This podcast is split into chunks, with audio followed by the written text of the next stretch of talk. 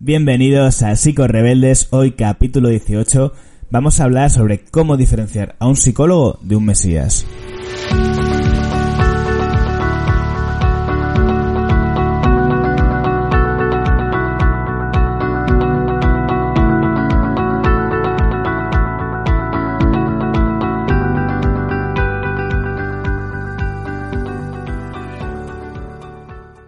Psico Rebeldes es un espacio para profesionales y no profesionales de la salud mental que tienen algo en común y es su pasión por ella y que además piensan que esta es una de las armas más potentes que tenemos para combatir el dolor humano, siempre y cuando tengamos una mirada crítica y una mirada de constante crecimiento de la profesión, ¿no? Que contribuyamos a que realmente la psicología pues tenga el reconocimiento que merece y que yo no, a mí no me cabe duda de que sin duda es una, una ciencia que pertenece a la rama de la salud.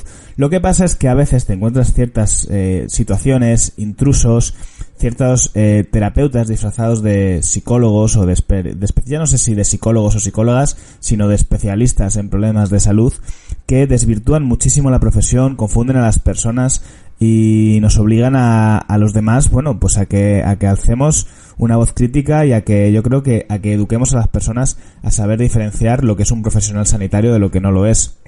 Y el capítulo de hoy va en esta dirección de aprender a diferenciar a un profesional de la salud, como puede ser un psicólogo o una psicóloga, a un flipado o flipada que, bueno, mm, piensa que, que con sus conocimientos totalmente desconectados de, de la ciencia, de, de, lo coherente, de lo lógico, sino que es magia potagia, puede ayudar e indicar a otras personas a cómo sanarse y movidas de estas.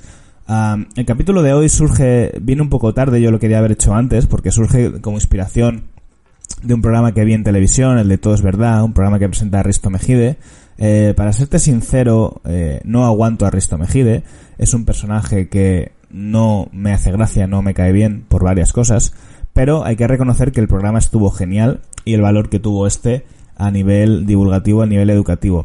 Básicamente, te pongo en un poco en situación para que entiendas por dónde va el capítulo de hoy lo que hizo era un, reportaje, una, un, una investigación, donde varios periodistas, bueno, pues acudían a las consultas de terapeutas que eran, que practicaban la biodescodificación y no sé si alguna movida más de estas, ¿no? De parecidas a la biodescodificación.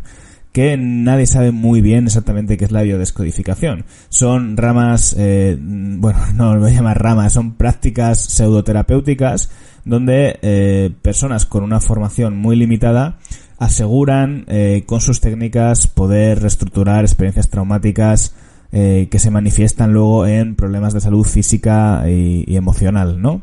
Ah, incluso acuden en ciertos momentos, veremos algunos ejemplos a lo largo del capítulo, a ya no solamente experiencias traumáticas que hayas vivido tú en tu vida, ¿no? sino eh, heredadas de, eh, de otras generaciones. Claro, aquí el punto está en que ni yo ni supongo nadie tiene, no sé, yo, yo es, no me atrevería a decir, oye, pues no, es totalmente mentira, ¿no?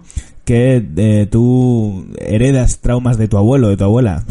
¿Cómo, cómo, ¿De dónde tengo yo la información para poder afirmar una cosa o la otra, ¿no?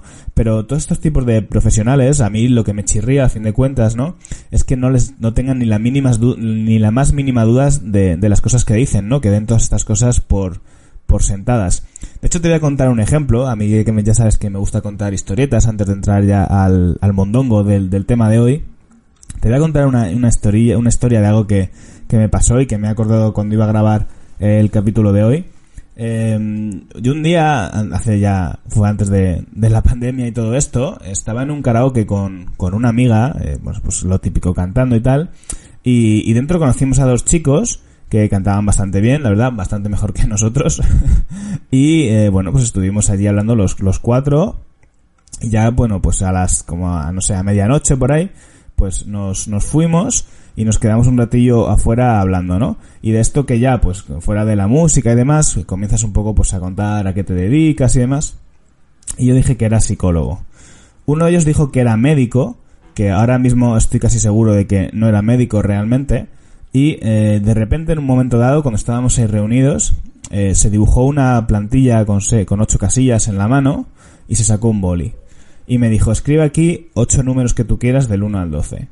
Bueno, vale, pues yo le escribí ocho números del 1 al 12 en la mano y me dijo, de repente me señaló uno de los que yo había puesto, creo, creo, creo que era el 7, eh, y me dijo, este es el, número de la fecha de tu nacimiento. Y dije, eh, o del mes de tu nacimiento. Y dije, no, no es. Yo he nacido en febrero. Y me dijo, eh, bueno, pues es el número de tu día de nacimiento. Y le dije, eh, no, no tampoco lo es. y entonces ya dijo, bueno, pero este número significa algo para ti. Claro, ahí es donde ya empezamos, ¿no? Eh, como un poco a mí esto me recuerda al tarot. ¿Ese número significa algo para mí? Pues supongo que sí, claro, todos los números significan algo para mí. Si me pongo a pensar, eh, pues, pues yo qué sé, todos los números algo, algo significarán para mí, ¿no? Entonces a mí esas cosas ya me mosquean bastante, porque cuando ya veo que me intentan hacer el lío de esa manera, ¿no? Que al final quieren llevar, o sea, al final es como demostrar que tienes razón sí o sí. Da igual lo que digas, que al final, pues claro, sí, llega un momento en que, que, que no te puedo decir que no. Entonces ya yo le comenté que a mí estas cosas de la... porque esto era el rollo de numerología, y dije, mira, yo en estas cosas creo lo justo, la verdad, y me parece que, que yo, que, esto no, no tiene ningún tipo de... También desde mi ignorancia, ¿eh? porque yo no soy experto en numerología, he leído cosas, porque bueno, por aquello de que hay que criticar, para criticar hay que saber un poco, pero es que me aburre tan profundamente que nunca he podido llegar hasta el final. El caso es que le dije que yo estas cosas que me parecían que, que no, no entendía muy bien, eh, ni la base científica ni, ni el sostén de esto, ¿no? Que no, bueno, que no creía en ello y que, y que a mí personalmente no me gustaba. Entonces ahí ya fue cuando el tío subió de nivel y dijo una de las peores frases que yo creo que, que se puede decir y que para mí representan el peligro que tienen este tipo de personas. Eh, cuando le dije que no creía en esto, me dijo, ¿y tú qué tal estás de autoestima? Esto es una forma de manipular, de debilitar. Cuando tú muestras ciertas eh, suspicacias, eh, no estás convencido, muestras una actitud crítica hacia estos rollos, ¿no? Hacia esa sabiduría que tienen, eh, te pasan la, la, la, patata caliente y te empiezan a hablar de la autoestima. Lo cual estoy seguro que en el fondo no tienen ni idea de lo que es la autoestima, ni realmente un conocimiento profundo de ni lo que es la autoestima, ni el autoconcepto, ni nada.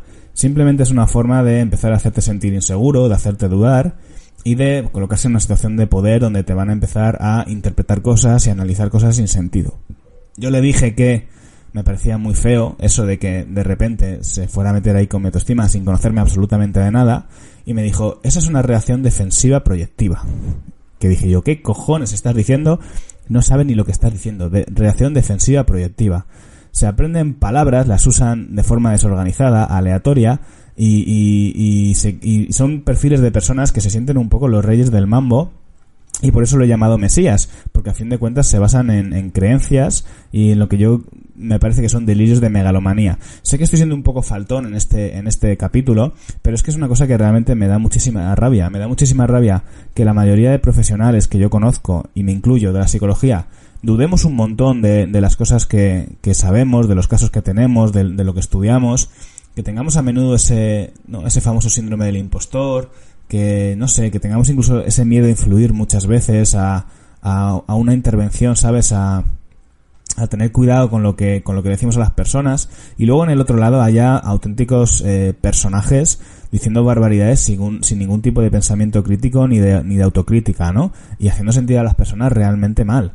A mí porque, yo qué sé, porque en ese momento me pilló bien y yo estoy bastante conciencia con este tema. Pero a lo mejor una persona que estuviera en un momento vulnerable, si le empiezas a atacar por la autoestima, le, le puedes acabar pues haciendo una avería, ¿no? Entonces es una cosa que me da muchísima rabia esa falta de, de pensamiento crítico y de, y de magia, ¿no?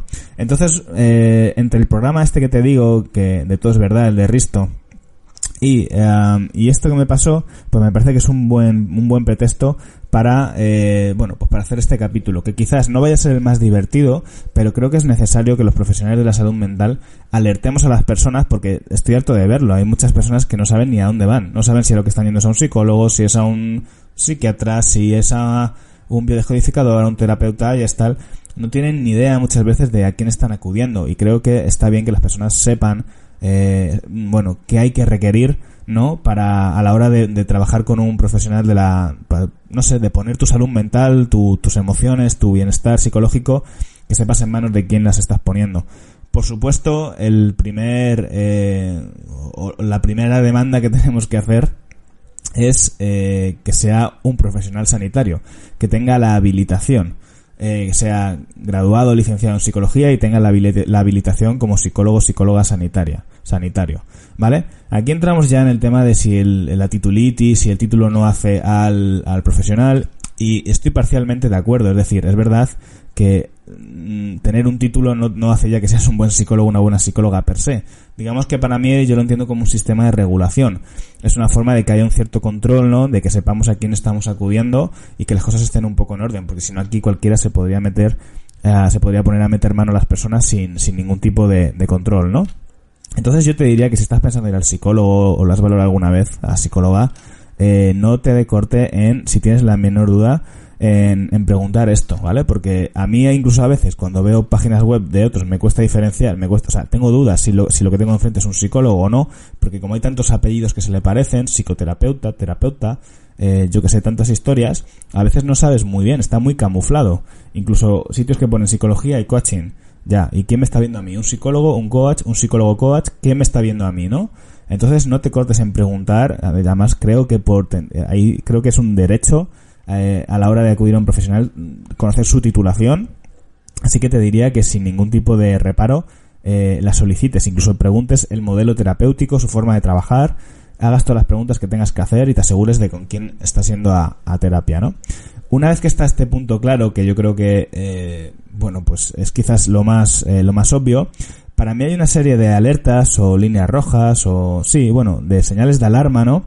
Que a mí me harían eh, preocuparme o sospechar o dudar eh, cuando estoy trabajando con un profesional. Sé que esto en parte es tirar piedras contra mi propio tejado porque yo creo que la psicología es una profesión difícil, dura, exigente, donde los psicólogos creo que nos esforzamos mucho por hacerlo bien y alentar un poco a las personas a dudar de nosotros o dudar de la profesión quizás no sea lo mejor porque la confianza es un punto muy importante en la psicoterapia, pero también creo que, eh, bueno, hay que saber hay que saber estar, mmm, perdón, hay que saber diferenciar pues ciertas señales que son peligrosas, ¿no?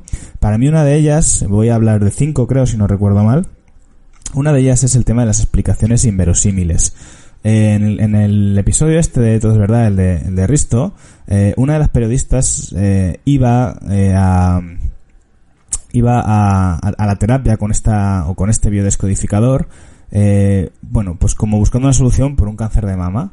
Le habían dado, simulaba el caso de una persona que le habían dado un pronóstico mmm, poco esperanzador a través de la, pues no sé si era el 50% de, de posibilidades de cura a través de la, de la quimioterapia y bueno, estaba eh, buscando un tratamiento alternativo, ¿no? Entonces, bueno, este mmm, biodescodificador, no recuerdo exactamente si era un hombre o una mujer, da igual, eh, le daba explicaciones totalmente locas, ¿no? Como que le decía, te tienes que preguntar si tu teta, eh, o sea, tu teta se, te tiene que preguntar si se merece a tu pareja o cosas así, ¿no?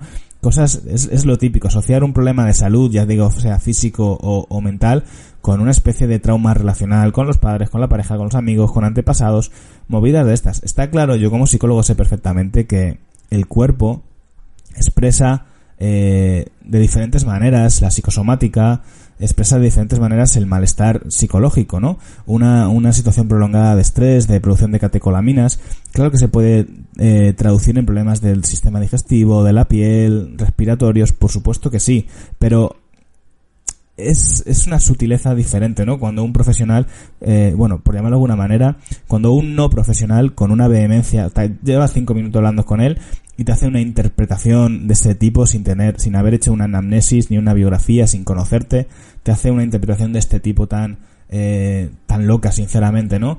Que es asociar un cáncer de mama con, con un problema con tu pareja y dándote a entender que si sanas eso vas a sanar eh, el cáncer, ¿no? Que eso es peligrosísimo porque muchas personas, y también aparecían así en el, en el reportaje, abandonaban sus tratamientos médicos, abandonaban su tratamiento de quimioterapia eh, por este tipo de promesas, ¿no? O sea, que al final no solamente es que pierdas dinero y tiempo, es que puedes perder la vida.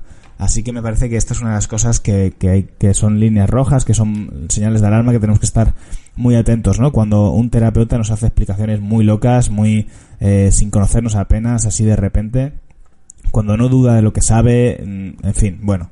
Para mí esto es una, una señal que, que me haría salir eh, corriendo despavorido sin, sin lugar a dudas.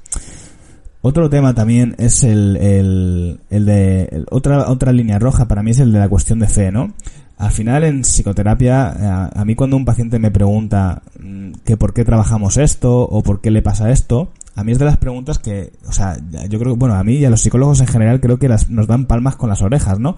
Porque es como que nos da la oportunidad de poder explicarle a la persona pues lo que le pasa, cómo funciona su cuerpo, cómo funciona su mente, eh, sus pensamientos, etcétera, ¿no?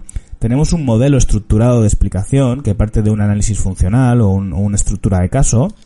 Y si todavía me preguntas por qué tienes ataques de pánico, te lo puedo explicar. Eh, no digo tú, digo en general, ¿vale? Sé cómo funciona un problema de ataques de ansiedad. Eh, igual con un circuito de atracón vómito. igual con, yo que sé, un problema de insomnio, ¿vale? Y en general, ya te digo, a mí me alegra que me hagan esa pregunta porque es como que veo que la persona quiere saber, ¿no? Y eso, eso es positivo. Y en este tipo de casos, normalmente lo que se pide de alguna manera es un acto de fe. Es que si eres una persona descreída, una persona suspicaz, bueno, es que no estás eh, preparado, preparada para ese tipo de terapia. Eh, que yo que sé, que te vayas a un médico tradicional y ya está, ¿no?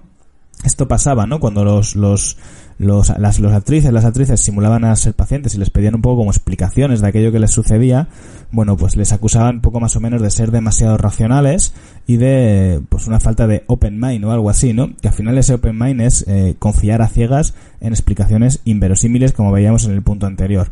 Así que las cosas se tienen que poder explicar, argumentar, razonar y tienen que tener un modelo explicativo. Todo lo que sea magia, potagia y cuestión de fe, a mí personalmente también me haría salir corriendo. Otra línea roja, eh, no sé si no sé por qué lo estoy llamando línea roja, no sé si está bien dicho. Bueno, sí, creo que sí.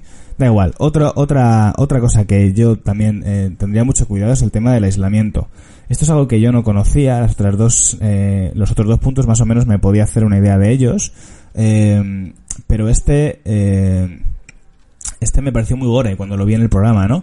Cómo de alguna forma este tipo de terapeutas al final te acaban poniendo en contra, claro, como te encuentran traumas por todos lados, te ponen en contra de tu pareja, de tus amigos, de tu familia, y al final lo que te queda es esa, esa terapia, ¿no? Ese terapeuta, que es la única persona que te puede ayudar, que te conoce, que tiene la llave de tu problema, y te vas aislando progresivamente de, de, tu entorno eh, socioafectivo. Eh, una persona me, cuando yo hice, un post en Instagram hablando sobre esto mismo y una persona en Instagram me comentó que a veces es que es necesario eh, separarte no de la familia o que es, que es el problema. Y sí por supuesto a veces eh, es necesario poner distancia con ciertas personas claro que sí y en terapia se puede hacer una propuesta de este tipo. Pero cuando sistemáticamente una persona te aísla de todo el mundo y, y, y esa terapia está siendo un proceso de aliena de alienamiento bueno, pues me parece que es súper peligroso, súper tóxico y también algo que tenemos que estar muy alerta, ¿no? Si la terapia nos está encabronando con todo el mundo, nos está aislando, eh, bueno, pues quizás sea un proceso de, persuasión coercitiva, ¿no? En el que te estás, eh, un proceso sectario, vaya, básicamente. Otro de los, de los puntos que también, eh, este es un, clásico, ¿no? No solamente en, la biodescodificación, sino es una constante en muchísimos procesos de psicoterapia, ¿no?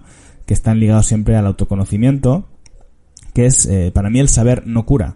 En, un, en otra de las entrevistas del programa este, eh, había una, una biodescodificadora que le decía, tú lo, tú lo que necesitas para curar son tus lágrimas. Eh, como sacarlo todo, que sí, la ventilación emocional y la psicoterapia en general es un proceso para conocerse, es un proceso para asociar, integrar las cosas que nos han pasado, para descubrirse, es un, es un lugar para ponerle palabras a las cosas, ponerle nombres a las cosas, pero saber algo no lo cura. Anda que no hay personas por ahí, yo que sé, me viene el caso de una persona, ¿no? Con un, con una clara historia de apego, que, que me decía, yo sé que, que soy una persona buena, que soy una persona querible, pero no me lo consigo creer. Cuando conozco a alguien, cuando empiezo a salir con alguien, cuando me dicen te quiero, no me lo creo, no consigo creérmelo. Y esta persona era más que consciente de su historia de trauma, de las cosas que le habían pasado, pero necesitaba un trabajo de otro tipo. Y saberlo en sí eh, no sirve de mucho o de o, desde luego no es no es la cura, no es la solución muchas veces, ¿no? En otras ocasiones, pues la asociación puede que tenga que sea el, el motivo de intervención principal, ¿no? Pero en principio saber algo no significa que eso ya eh, lo cure, ¿no? Saber por qué tuviste eh, tu primer ataque de ansiedad, por ejemplo, puede estar muy bien, pero en el fondo tú sigues teniendo ataques de ansiedad. Sigues teniendo de repente, sin que lo veas venir, un problema, eh, un, ataque, ¿no? Donde empiezas a hiperventilar y eso se descontrola. La intervención no es ponernos a analizar, bajo mi punto de vista, eh, el origen místico de ese ataque de ansiedad. Seguramente esa persona, si ha llegado a tener ataque de ansiedad, tenga un trabajo a la vez, ¿no? Eh, profundo que hacer o, algo ahí que convendría atender, pero, en fin, analizar e interpretar ese ataque de ansiedad, al final creo que la persona lo que necesita es dejar de tener ataques de ansiedad, ¿vale? Entonces, ese sería otro, otro punto, y el último ya, y ya lo dejo con esto, es el de que no admiten duda, ¿no? Eh, una cosa que, que me pareció, claro, eran, eran actrices, ¿no? En el programa, pero es que había, recuerdo uno que además decían que era como famoso, que debe ser alguien que aparece en la televisión, yo no sé quién era, no le reconocí, eh, era, era horrible, o sea, no, cuando, cuando la persona eh, no entendía lo que le estaban contando, ¿no? Y le planteaba como un poco la duda de, eso, pues eh, básicamente le, le mandaba hacia afuera y le pedía que volviera cuando, cuando ya creyese en lo que él estaba contando, ¿no? Le, le recomendaba un libro y leeste este libro y cuando crees en él vuelves, ¿no? tienes permiso como paciente de sobra a dudar y a cuestionar lo que se te, lo que se te cuenta, a pedir explicaciones y, y, a, y a, poder entender lo que, lo que estás recibiendo, ¿no? Eh, no tienes por qué mm, creerte a, a, pies juntillas ni, ni a ciegas todo lo que se te dice y si necesitas explicaciones, pues por, por supuesto que, que debes recibirlas, ¿no?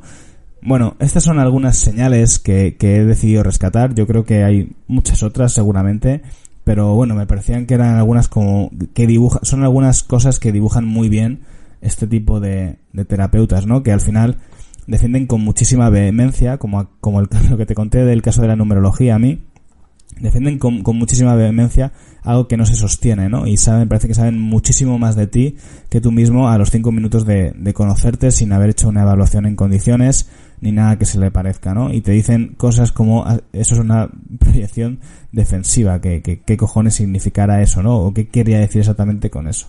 Básicamente que me caían muy mal y ya está. bueno, pues nada, esto es todo, este es el capítulo de hoy. Espero que te haya servido, espero que mm, lo compartas si crees que hay alguien que necesita escucharlo. Y si no, nos vemos en el siguiente capítulo. Un abrazo. Adiós.